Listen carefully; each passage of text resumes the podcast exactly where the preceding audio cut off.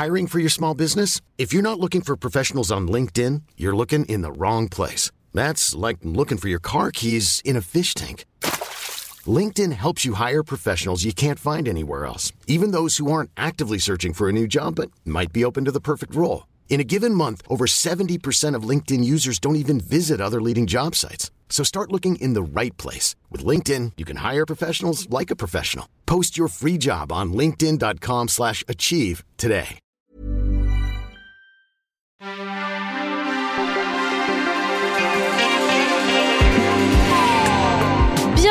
We Love Série, votre rendez-vous dédié aux œuvres diffusées dans votre télé sur vos sites de streaming préférés, le tout sur We Love Cinéma. 7 ans, putain, il aura fallu 7 ans pour que la génialissime série Platane, signée Eric Judor et Afid Benamar, ait enfin une saison 3. Le roi de la gênance à la française, le king de l'agonie dans la vanne, a-t-il toujours son mojo? Pour trancher, celle qui a un master en gênance publique, Baby Spice Kelson. Bonjour Et celui qui se repaît de ses agonies, Renan Cro, car il a très mauvais fond. Allez, c'est parti En ce début de saison 3, Éric Judor est réalisateur de publicité, ce que ne confirmera pas la bande-annonce qui suit, mais donnera cependant une bonne idée de l'ambiance. Pour la saison 3 de Platane, il fallait prendre le temps nécessaire pour trouver l'équation suprême.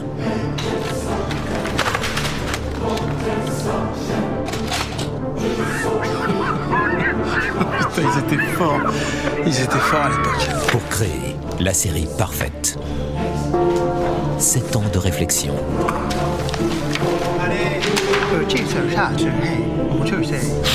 Sept ans de perfection. Carmina burrata. Carmina burrata, le mec arrive avec les tomates. C'est pas mal. Patate.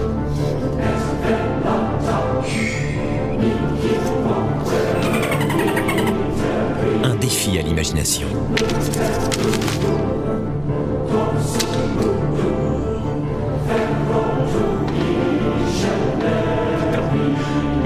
Platane, saison 3. La création originale ultime d'Éric Judor. Bientôt sur Canal+. Ah frère, je t'ai pas dit, mais la saison 3 de Platane, ça a annulé. Qui t'a dit ça? Le black, là. Quel black? Bah celui qui a le, tu sais, le défrisage carré plongeant. Il y a un black avec un défrisage et un carré plongeant à canal? Bah oui, c'est tous comme ça, Canal, maintenant. Oh bah, bah, bah, merci, c'est tout, voilà, c'est tout ce qu'on a à dire. Faut préciser que Charline Roux pleure de rire. Car, bah Carmina Burrata, mais moi, je dix fois de suite, ça peut Ah marcher. bah on est d'accord. Donc je repose ma question. hein. Le roi de la gênance à la française a-t-il toujours son mojo En ce qui me concerne, c'est hell yeah. Alors précisons cependant que euh, cette saison 3 s'aventure sur un terrain un peu différent des Oh là deux là. saisons précédentes et que je crois qu'on est vraiment face à une série complètement punk. Bah, En fait, euh, nous sommes en période de Noël et j'ai envie de dire euh, merci. Amis les tomates. Cadeau. Merci Eric pour le cadeau. Merci Eric, je t'aime. Euh, Eric, tu, tu- c'est, c'est tellement incroyable ce qu'il fait, mais incroyable dans tous les sens du terme. hein. C'est-à-dire incroyable, genre incroyable talent, incroyable, genre c'est incroyable, incroyable, genre oh c'est pas croyable. Voilà, des choses comme ça. Un dico des Ouais. C'est magnifique. Et, hein. et ça pourrait être un moment de platane Ouais, moi j'aime bien faire. cette analyse. Alors c'est à la fois incroyable, genre ah, ah et incroyable, genre wow. Voilà, mais ça pourrait être un moment de platane, c'est-à-dire que c'est tellement énorme, tellement punk, tellement dadaïste, tellement. C'est-à-dire qu'on a l'impression qu'il a mis 7 ans et qu'il est revenu pour dire. Alors il paraît comme ça qu'on peut plus rire de tout, il paraît comme ça que l'humour c'est compliqué, que ça pose des problèmes. Il paraît que je suis daté. Il paraît Parce qu'il y a aussi de ça, il intègre quand même ce truc de, il Et- fait et- de, de lui-même une espèce de comique un peu ringard. ringard. Et il paraît que, que l'humour, en fait, c'est devenu politique, c'est compliqué. Hum, que nenni, que nenni, et il y va. Et alors là, c'est Raymond DeVos sous acide. C'est. euh, Point Godwin dès le premier Point épisode. Godwin dès le premier épisode. C'est improbable.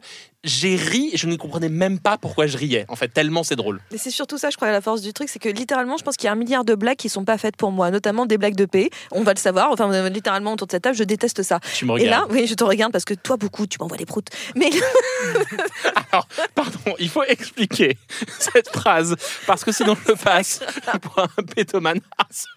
T'es quand même la seule personne qui en cours d'analyse sur une série et en l'occurrence, je sais plus laquelle c'était. Je sais plus, mais P flambé. Si, si, P flambé. T'as quand même mentionné P flambé. C'est tout, ça restera ton... Non, c'est tout, Allez, tout. reprenons le cours. Mais le Hop fait là. est qu'en effet, il, accumule tellement de choses, il met tellement de trucs à la fois qu'à un moment tu dis ça va. Hein Ah, c'est Family business. Le P flambé. C'est Family Voilà. business.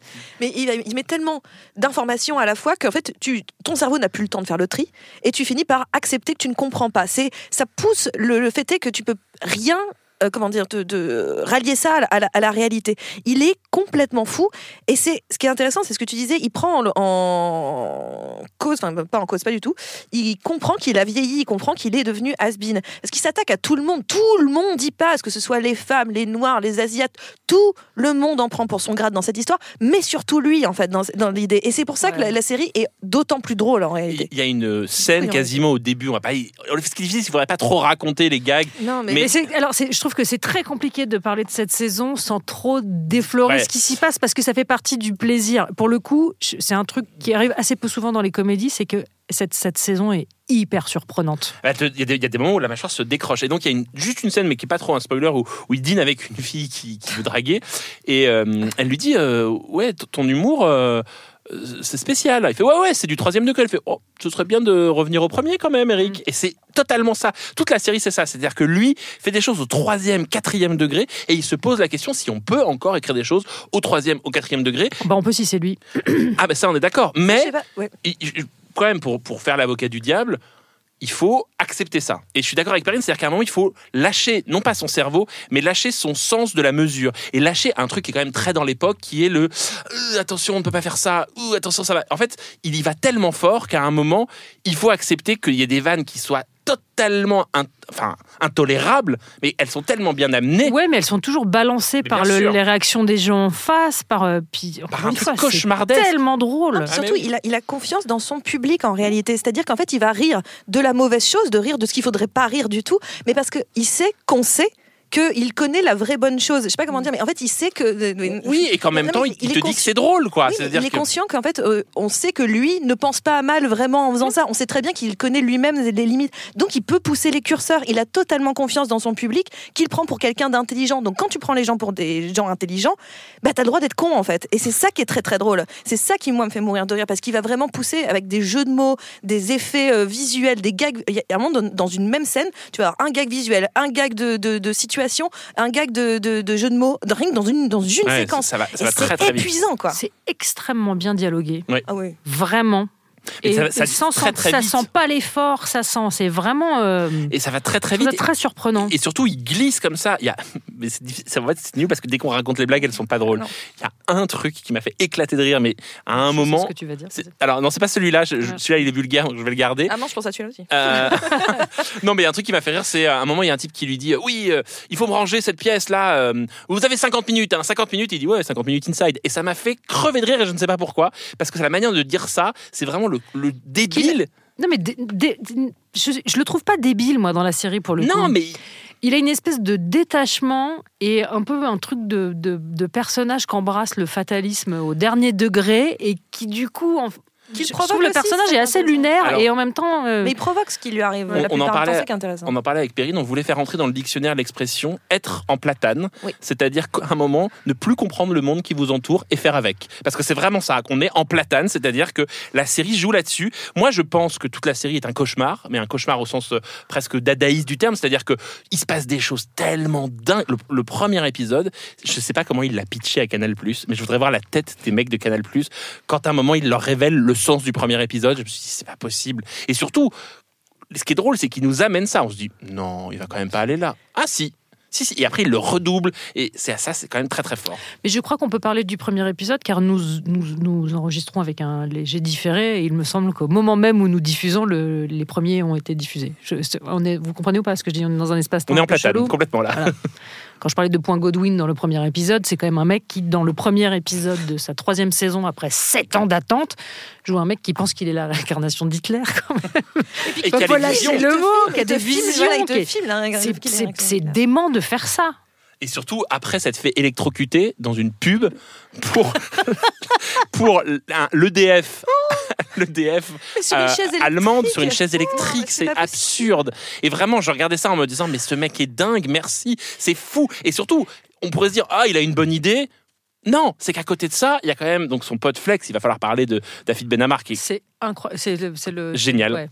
qui- Et pendant ce temps-là, on a donc son pote qui installe des, des des antennes relais dans son, dans son appartement. Et donc, Eric Judor devient électromagnétique et il a le double speed sur son téléphone. Donc, il voit les textos arriver avant qu'on les écrive. Mais c'est absurde. En fait, j'ai l'impression qu'il fait une, une sorte de d'art poétique total de sa manière d'être comique. C'est-à-dire que tout le sujet de cette saison-là, c'est voilà qui je suis, voilà c'est quoi mon numéro. Je sais notamment que Eric Judor a très mal vécu l'échec de la tour euh, infernale 2 La tour de contrôle. la tour de, la tour de Ouais, contrôle ouais, infernal, ouais. il n'a pas compris. C'est-à-dire que pour lui, c'était vraiment son chef-d'œuvre et il n'a pas compris. Et pareil, Problemos, qui est un film qu'il a réalisé, qui est un film Ah, génial, il n'a pas compris. Et donc là, j'ai l'impression qu'il se dit Vous comprenez pas mon humour Je m'en fous, j'y vais. Non, mais il, il joue, euh, alors effectivement, il joue un- une version de lui un peu euh, étrange, un peu pathos, et en même temps en mêlant énormément de lui. C'est-à-dire qu'on est face à un personnage principal qui, pour draguer les meufs, met quand même euh, la tour Montparnasse à la télé. C'est-à-dire qu'il est en train de se regarder. Et il dit Qu'est-ce qu'ils sont drôles Non, non, et il joue de choses qu'il a déjà faites, mais qui sont amenées différemment. C'est-à-dire qu'il y a une scène euh, durant laquelle il se retrouve en face de, d'une- d'un monsieur à l'accueil qui se trouve être asiatique. Euh, et du coup, il se retrouve face à ce garçon. Et il se remet à faire le sketch du chinois qu'il faisait déjà dans la tour Montparnasse et dont on sait que depuis il a dit mais aujourd'hui je ne pourrai plus faire ça c'est offensant et on joue de ça c'est-à-dire ça joue des codes même de l'œuvre d'Éric Sauf qu'en face, le chinois lui dit Vous trouvez pas que je ressemble à Patrick Devers? Et c'est ça où tout d'un coup, ça devient absurde. C'est-à-dire que ce serait un, un- un- de la comédie de malaise. Il l'a déjà fait dans les saisons 1 et 2, où vraiment il était Mm. sur le malaise et sur le fait d'un monde qui le regardait, qui le jugeait. Là, c'est le monde entier qui devient cinglé. C'est-à-dire que tout est fou. Laurent Lafitte, qui apparaît dans l'épisode 2, absurde. Bah, et Roland McDan. Roland McDan. Ouais. Là, là C'est incroyable. Cette discussion sur le lin-lin de Roland McDan, ça ne parle qu'aux gens de 50 ans, hein, globalement. Mais qu'est-ce que c'est drôle. Euh, non non non nous n'avons pas 50 ans Renan vous vous calmez Sois pas désagréable à ce c'est ce hein. que vous voulez faire croire aux auditeurs. Ouais, ouais, bien sûr. Je pense que mon lifting est plus réussi que le tien. Enfin, bon, voilà. Non, mais le- je trouve ça à la fois extrêmement euh, surprenant dans ce que ça raconte, dans les péripéties qu'il vit, et en même temps assez fidèle à ce que Eric fait depuis plusieurs années. Le mec a pas peur de grand chose en réalité, et surtout pas a pas peur de s'abîmer lui, d'abîmer l'image qu'on- qu'il a de lui, qu'on a de lui. Parce qu'il s'en fout complètement. Pourvu mais que ce soit drôle. Oui, puis c'est intéressant d'avoir ce personnage, donc en effet, où il pousse à l'excès. Parce qu'on pourrait dire que c'est un personnage qui est fataliste et il n'arrête pas de le dire pendant toute la, toute la saison c'est Ah, mais j'ai vraiment pas de chance, ah, mais j'ai vraiment pas de chance, j'ai pas de chance. Ce qui était déjà le cas dans les deux saisons d'avant. C'était vraiment, j'ai l'impression qu'il a jamais de bol. Sauf qu'il il le provoque en permanence. Et ce qui est, ce qui est intéressant, dans, tu parlais tout à l'heure du fait qu'il fait un petit peu le tour de tout son. C'est toi ou Charline, je ne sais plus lequel des deux. De toute façon, euh, ressemble. vous ressemblez beaucoup. ouais, euh, euh. Peut-être sommes-nous une seule et même personne. Non, mais vous avez le même barbier. Et donc, c'est vrai que c'est un peu embêtant. Attaque sur Charline, travaille mieux sur moi. C'est ce que je voulais- c'est là où je voulais en venir. Mais le, Mais le fait est qu'il fait le tour Totalement de tout- gratuit tous ces et- tous les. Et c'est vrai que les deux premiers sont vraiment absurdes, cauchemardesques, foutraques, n'importe quoi. Là où le troisième épisode, par exemple, va être une construction beaucoup plus classique en réalité en termes d'humour. Il y a vraiment une progression, un début, un milieu et une fin en fait, qui n'a quasiment plus rien à voir avec ce qui s'est passé dans les deux premiers épisodes. Et ça se termine, mais vraiment comme une blague. cla- On dirait que le- le- le- l'épisode entier est construit comme une blague. Une bonne blague carambar. Et c'est absolument génial à regarder. Et il y a ça aussi, c'est-à-dire qu'il construit des, des effets de narration.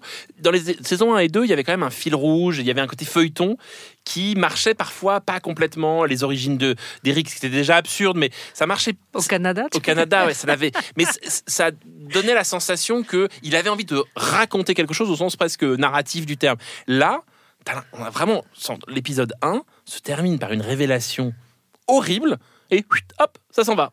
C'est-à-dire qu'on on lui diagnostique une maladie et après, hop, Non, non plus, j'avais parlé. Non, Ouais. mais en fait, on dirait que c'est des épisodes sur un personnage. Il veut juste nous faire le portrait d'un sale con. ouais. Et c'est assez fascinant. Et donc, sale con dans plusieurs situations. Et finalement, ce qui lui arrive de grave, ben, on s'en fout un peu. On se dit juste, euh, s'il a pas de chance, c'est parce qu'il a Et cherché. surtout, rien n'est réel, c'est totalement burlesque. Mais est-ce qu'on peut parler des pubs qui réalisent Ah non, surtout Oh là là, le truc avec les enfants. Pubs racistes La pub raciste du début. J'ai oublié la pub raciste. Bah oui, c'est là l'histoire d'épée. Non, mais je peux pas, moi, ça. Moi, je peux pas. Je ne vais pas y aller. On a écourté tout à l'heure, pardon, parce que je vous ai coupé, mais euh, Afid Benamar, Flex, euh, star, de- star des, des trois premiers épisodes pour l'instant. Et surtout, c'est vraiment un, un sidekick de comédie. C'est-à-dire que Eric est vraiment dans un effet euh, de clown blanc. Quoi. Il a un truc de.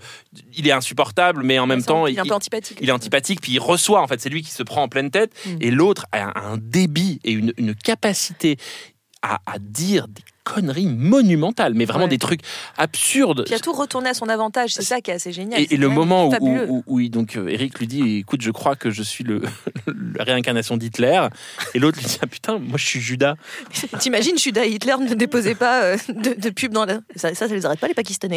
et ça, c'est c'est les mots. vanne contre vanne c'est l'espèce de truc jamais. la difficulté de la série c'est ça c'est-à-dire qu'il faut accepter cette espèce de rythme qui va tellement vite et qui ne ressemble à rien c'est c'est Si t'es fatigué, ça passe très bien. ah, ah, mais, je, génial. mais je pense qu'en fait c'est une série presque de burn-out Oui. et de et, et- Ouais, C'est une série où faut, faut, faut tout abandonner, faut tout lâcher pour la regarder. Mais et puis c'est un défouloir en fait Ah. Et puis tu ne peux racheter personne Non. en réalité. Alors Eric, il est veule, il est mufle, un Oh. degré. Ah, mais au-delà du mufle, là. mais à il la fois, oui, mais sauf que les nanas qui traitent mal, en réalité, elles, Elles valent pas mieux. Elles Ouais. sont juste atroces. Il est hyper mal entouré. Même les guests, ce qu'ils viennent y faire et ce qu'ils ont à y jouer, est Bah, quand même Dan. assez gonflé. je vous conseille le- l'avis de Laurent Lafitte sur Inception qui est un moment fabuleux Bah, Laurent Lafitte est merveilleux. mais hein, Laurent Lafitte est merveilleux en général mais Non, là ouais là Oui, mais il y a être merveilleux dans la vie en général et s'intégrer Pétunia. et s'intégrer à un univers comme celui de Platane. Parce que moi, je me mets à la place des invités guests. Quand, Bah, tu, reçois, quand tu reçois les scripts, tu dis comment je Bah, peux. Globalement, je pense qu'il les choisit aussi par affinité. C'est-à-dire Ouais, que oui. il y a- ces gens sont dans cette, cette même. Laurent Lafitte, il est très marqué notamment par l'humour anglais, par quelque chose de Ouais. très proche de l'esprit de. Bah, et de Judor Judor. aussi, euh, Oui. finalement. Oui, oui, Ah bah, Très Ju- d'humour anglais. Judor, euh, il le dit, hein, son idole, c'est Ricky Gervais, Gervais. hein, évidemment. Et ça se sent, c'est l'art du malaise, quoi. Mais il arrive à en faire une, une forme. C'est-à-dire que j'avais pas l'impression de me dire, tiens, il imite Ricky Gervais. J'avais un peu l'impression dans les deux premières saisons. Je trouve que là, il a trouvé quelque chose de totalement singulier. Et j'espère qu'il mettra pas 7 ans pour faire une saison 4.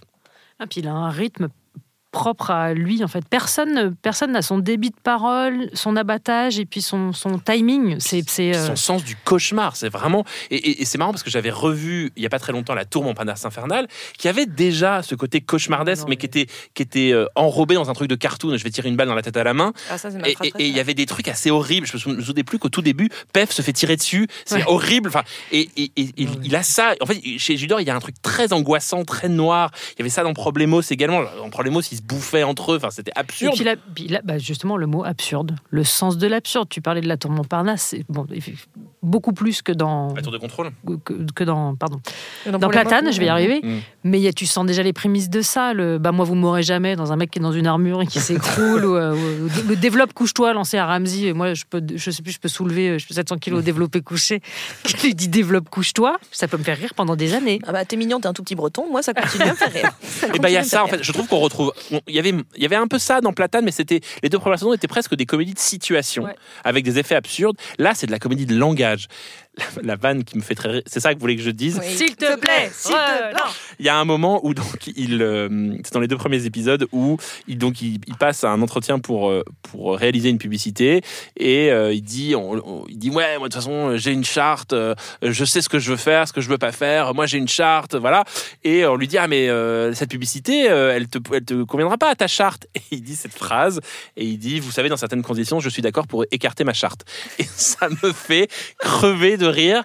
Et, et c'est parce que en plus ça passe. C'est-à-dire que le génie Non, de ça passe tranquille. un très mauvais comédien ferait un mec ma charte. Hum, hum, hum. pause. Pause. Et là c'est dans un et flow. et il y aurait un chat qui passerait derrière qui fait Miaou comme ça, un truc, un truc gênant tu vois. Et là il dit ça il dit euh, en fait en, en plus à écouter à regarder quand- sur votre ordinateur et à écouter au casque j'étais comme ça je regardais puis c'est vraiment la phrase est restée en moi. Qu'est-ce qu'il vient de dire? Et voilà. Et ça revient plusieurs fois euh, voilà touche pas à ma charte. Voilà ça m'a beaucoup beaucoup fait rire c'est le moment des recos ça va être compliqué après Platane non? Mmh, mais on va ah, le faire quand même Oui, alors une reco qui est une reco, euh, euh, à mon avis, un ancêtre très lointain de Platane, mais qui est une série disponible sur euh, Netflix qui s'appelle Les Beaux Malaises de Martin Matt, qui est une série québécoise. j'ai compris mais les baumes à lèvres je ne comprends pas le rapport C'est une série sur les baumes à lèvres au Canada quand il fait très froid, on se met du baume à lèvres. Et c'est tous les baumes à lèvres de euh, testés par des caribous. Euh, donc c'est Martin, fabriqué Fabriqué. Ah, bah non, non. euh, Martin Matt, comique québécois, qui raconte. Alors c'est c'est euh, sous l'influence de Ricky Gervais, de Larry et son nombril, tout ça. Martin Matt, comique, qui raconte son quotidien et euh, c'est vraiment ça aussi. Alors c'est plus familial, c'est plus, euh, c'est moins ambitieux presque que Platane dans son côté cauchemardesque et délirant. C'est très très drôle. Martin Matt est vraiment à, à un sens comme ça de la cruauté et à un sens de, de l'auto-flagellation assez réjouissant. Les épisodes sont disponibles sur Netflix. Il y a eu un très très mauvais remake avec Franck Dubosc. Donc regardez plutôt l'original, Les Beaux Malaises avec Martin Matt sur Netflix. Perrine. Bah, on a déjà mentionné, mais c'est vrai que euh, ça fait pas de mal de recommander encore une fois du, du, du Ricky Gervais euh, à volonté, euh, servez-vous-en. Et on va rester dans ce domaine un petit peu du, spectacle, puisque le personnage dans Platane est dans le milieu de la télé, etc., et du cinéma. Donc j'ai envie de recommander Extra, Bien évidemment, de, de, de Ricky Gervais, euh, où on est dans ces fameux extras, les figurants euh, qui, se, qui sont dans les films. Et c'est pour le coup bah, du, pur, du pur Ricky, c'est-à-dire avec cette idée de, de gêne, de malaise, de dire le, le mauvais truc au mauvais moment, et avec ces acteurs qui jouent leur propre rôle aussi. On avait euh, Daniel, euh, enfin, qui- Kate Winslet. Kate Winslet. euh, Oh, mais même Daniel Radcliffe et autres. Il y en avait une paire qui était vraiment, vraiment su- super. Donc c'est une, une série euh, culte, fabuleuse. J'imagine que si les gens ont, ont vu Platane, ont sûrement vu des choses de Ricky Gervais. Mais pour les autres, il faut absolument euh, voir le, le- le King of Comedy Made in UK. quoi. C'est absolument génial. Oui, puis avec ce chanteur là, déjà, comment s'appelait-il? Non, Il y a quand même Bowie dans Extra. L'épisode est, dingue. Il lui chante une chanson qui est qui, d'une méchanceté. C'est qui? David Bowie. Ouais, je t'expliquerai un autre jour. Il a fait un feat avec Aya ou pas T'es au troisième degré, toi. Ouais Ouais. Mais alors, ceci dit, degré, je pense que c'est- aussi une, c'est une belle année pour euh, l'humour euh, que je qualifierais de pas fait pour tout le monde, puisque Ricky Gervais vient d'être annoncé de nouveau à la présentation des Golden Globes. Comme quoi, quand même, ces gens sont. Donner les Césars à Eric Judor. Voilà. Ah, ça serait une bonne idée. Ah oui. Ouais. Mais comme quoi, le monde du cinéma américain est quand même euh, très, très, très, très maso. Et, et moi, je, je proposerais un trio pour présenter les Césars. Je proposerais Florence Foresti, Laurent Lafitte, Eric Judor, tous les trois, pour faire un truc complètement dingue. Je prends. Je suis d'accord. On Voilà. termine là-dessus. Écoutez-nous, écoutez-nous, écoutez-nous à bisous. Écoutez-nous. Ouais. Mm, Ouais, ouais, on n'a qu'à faire ça. Mm. Je lance ce trio et s'ils ne sont pas dispo, eh On bien, va, on fera, on fera venir trio. Eh bien, on peut venir, On oh là là venir, Enfin, on va dire le groupe trio. voilà, le parce groupe que trio. si tu es né dans une cité HLM, Je te dédicace ce poème. ce podcast. Pff, il m'épuise, je suis fatiguée. Je, je vous laisse, ils m'entendent pas. Je propose qu'on envoie le générique. Vas-y, arrête, on revient dans 15 jours. Joyeux Noël. Bisous.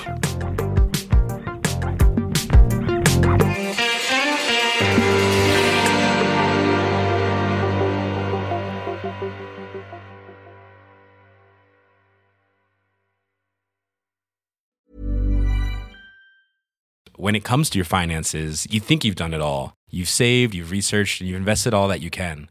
Now it's time to take those investments to the next level by using the brand behind every great investor, Yahoo Finance. As America's number one finance destination, Yahoo Finance has everything you need, whether you're a seasoned trader or just dipping your toes into the market. Join the millions of investors who trust Yahoo Finance to guide them on their financial journey. For comprehensive financial news and analysis, visit yahoofinance.com, the number one financial destination, yahoofinance.com.